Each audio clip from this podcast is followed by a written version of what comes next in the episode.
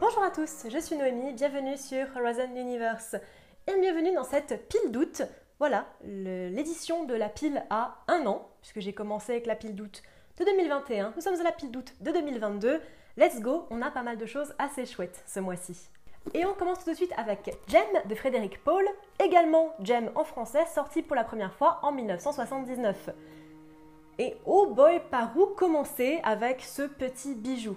Gem se déroule dans un futur plus ou moins indistinct où le monde est divisé en trois blocs interdépendants mais aussi antagonistes. Le bloc carburant qui s'appelle les Greasies, euh, qui est plus ou moins l'OPEP et le Royaume-Uni, qui exporte les énergies, le bloc alimentaire, les FATS, les États-Unis entre autres, qui exportent les denrées du coup, et le bloc des républiques populaires, notamment la Chine, qui exporte la masse de travail. Plus ou moins pour faire simple. Un jour est découverte une exoplanète capable d'accueillir la vie, surnommée Klong ou Gem, où chaque bloc envoie une mission séparée. La planète se trouve être habitée par trois espèces intelligentes, qui vont subir l'export des inimitiés et problèmes politiques des hommes à leur arrivée, du coup. Et ce livre, mais quel livre Quel petit bijou, quelle petite euh, gemme Je sais, j'ai déjà fait sur Twitter, mais je la trouve toujours aussi drôle.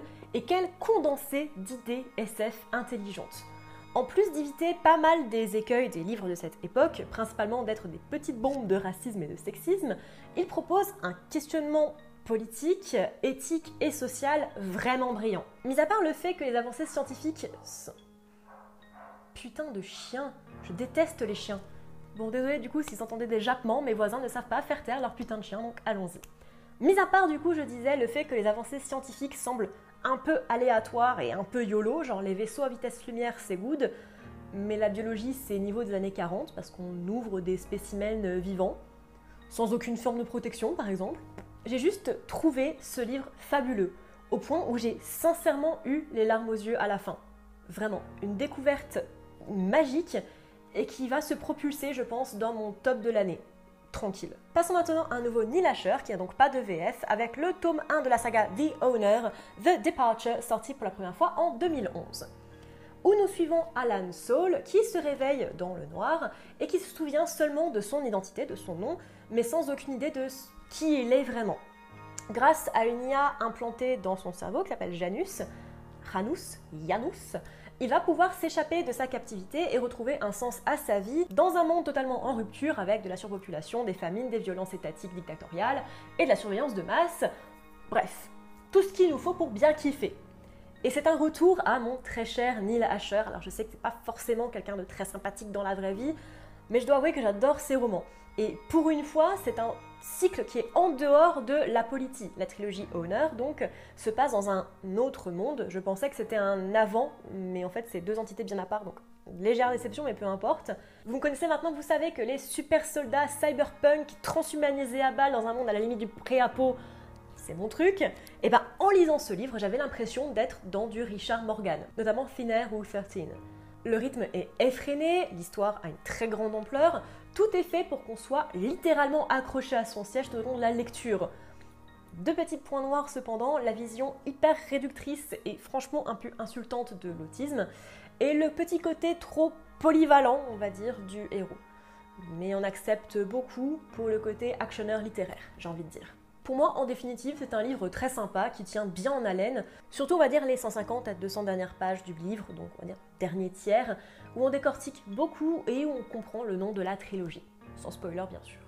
Passons maintenant au pavé de ce mois-ci avec le deuxième tome de Night's Dawn, The Neutronium Alchemist, sorti en 1997, dont la VF porte le charmant nom L'alchimiste du neutronium de Peter F. Hamilton. Et franchement, après un premier tome absolument haut en couleur, Hamilton nous replonge dans sa folle histoire où les morts reviennent parmi les vivants, euh, leur force décuplée est capable de prendre de multiples apparences.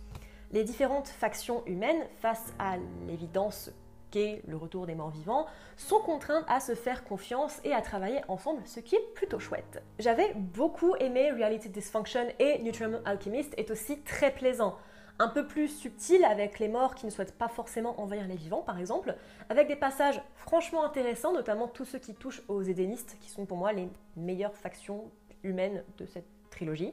Maintenant, je reste légèrement sur ma fin pour certains points, notamment un certain personnage du passé qui revient à la vie J'ai trouvé ça, mine de rien, assez paresseux et assez facile, et c'est vraiment des passages que j'ai un petit peu passés. Certains événements sont beaucoup trop tirés dans le temps, et Queen et Joshua sont devenus trop caricaturaux à mon goût. Mais du coup, j'attends de voir le dernier tome pour voir où tout cela va nous mener. The Last Astronaut de David Wellington, qui n'a pas de VF pour l'instant, est sorti en 2019. Après une mission ratée pour aller sur Mars, Janssen est mise de côté par tous et la course à l'espace est arrêtée par le secteur public.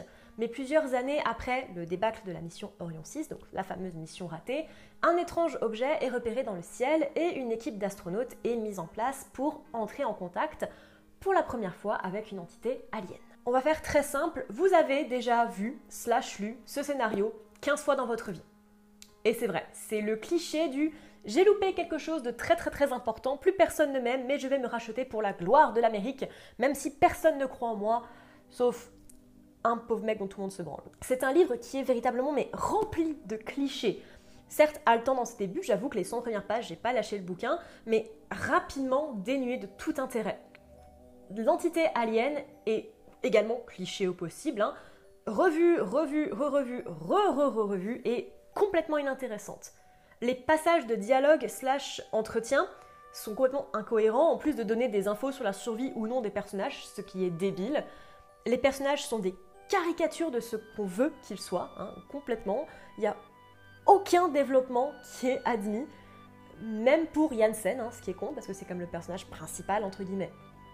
Je veux dire, elle n'est pas Andy Weir qui veut passer votre chemin, hein, clairement. Il y a des centaines d'œuvres, littéralement, qui ont fait le même taf en mieux. Désolé, les Paul Dorion, de ne pas t'avoir écouté. J'aurais dû effectivement laisser ce bouquin de côté. The Rain Wild Chronicles, le tome 1 le Dragon Keeper, sorti pour la première fois en 2009, qui s'appelle Dragon et Serpent en français, de Robin Hobb. Il se passe après la trilogie Life Shield Traders dont j'ai parlé le mois dernier, il me semble. Dragon Keeper donc suit plusieurs personnages suite à la révélation de ce qu'est réellement le Wizardwood et ce qu'auraient pu être les bateaux des dragons.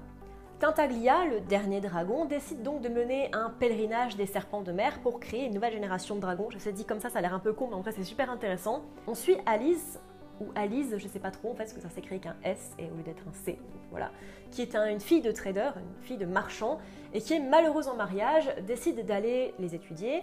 Et ensuite, d'un autre côté, Timara, qui est la fille du Ren hein, aussi, qui est très marquée par les signes distinctifs des hommes de la région, donc des écailles et des griffes et tout ça, et qui est engagée pour prendre soin des dragons.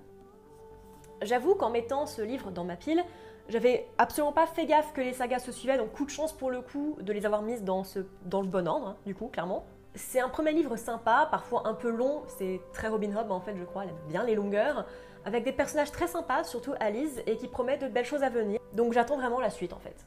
Celui-là, je l'avais lu sur Macobo, Murderbot Diaries numéro 3 avec Rogue Protocol ou Cheval de Troie en VF sorti en 2018 et écrit par Martha Wells. C'est donc le troisième volet de la saga Murderbot, hein, comme je l'ai dit, où on continue notre périple avec cette fois un point de vue un peu plus appuyé sur les tentatives de la puissante Grey Chris Corporation pour faire taire les chercheurs et les scientifiques et à peu près tout le monde qui se met devant elle. C'est toujours aussi génial, toujours aussi plaisant avec de l'action efficace, un humour acerbe et j'ai juste, encore une fois, envie de dévorer cette série d'une traite, mais je me retiens, j'essaie d'en faire un par mois, après tout ils font une centaine de pages à chaque fois, donc pour l'instant pour moi c'est comme ça vraiment.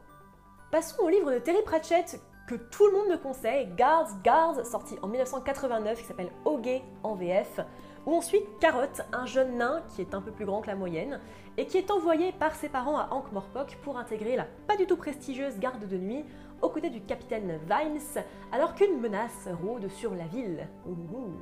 Et franchement, hein, chaque fois que je présente un des livres du Discworld, on me parle de celui-ci. Et je dois avouer que je vois pourquoi. Hein. C'est un livre très drôle avec des personnages ultra attachants et une histoire vraiment fun et rythmée. C'est une petite pépite et effectivement, pour l'instant, le meilleur de ceux que j'ai pu lire jusqu'à maintenant.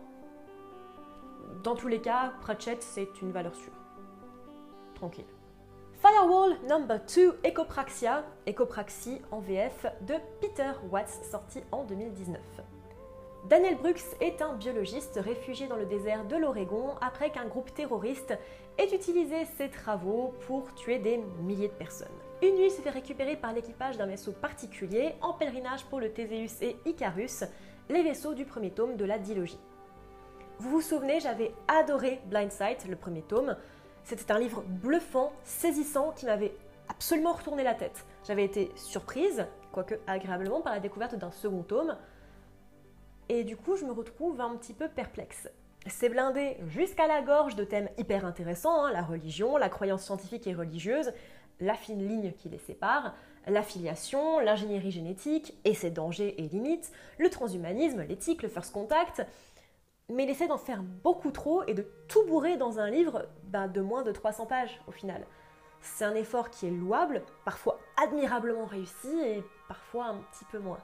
Alors, il y a de très très belles idées, l'écriture est très raffinée, très plaisante, mais parfois on tombe sur des dialogues avec absolument aucune ponctuation, clairement, et avec les pensées ressassées, réutilisées et passées au micro-ondes au moins 30 fois. Il y a aussi beaucoup de longueur qui n'aurait pas lieu d'être dans Blind Sight.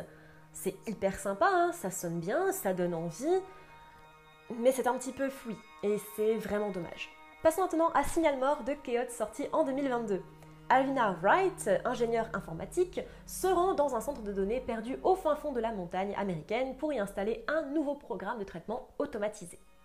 C'est un livre définitivement sympa qui m'a en plus gentiment été envoyé par l'auteur, donc merci beaucoup à toi.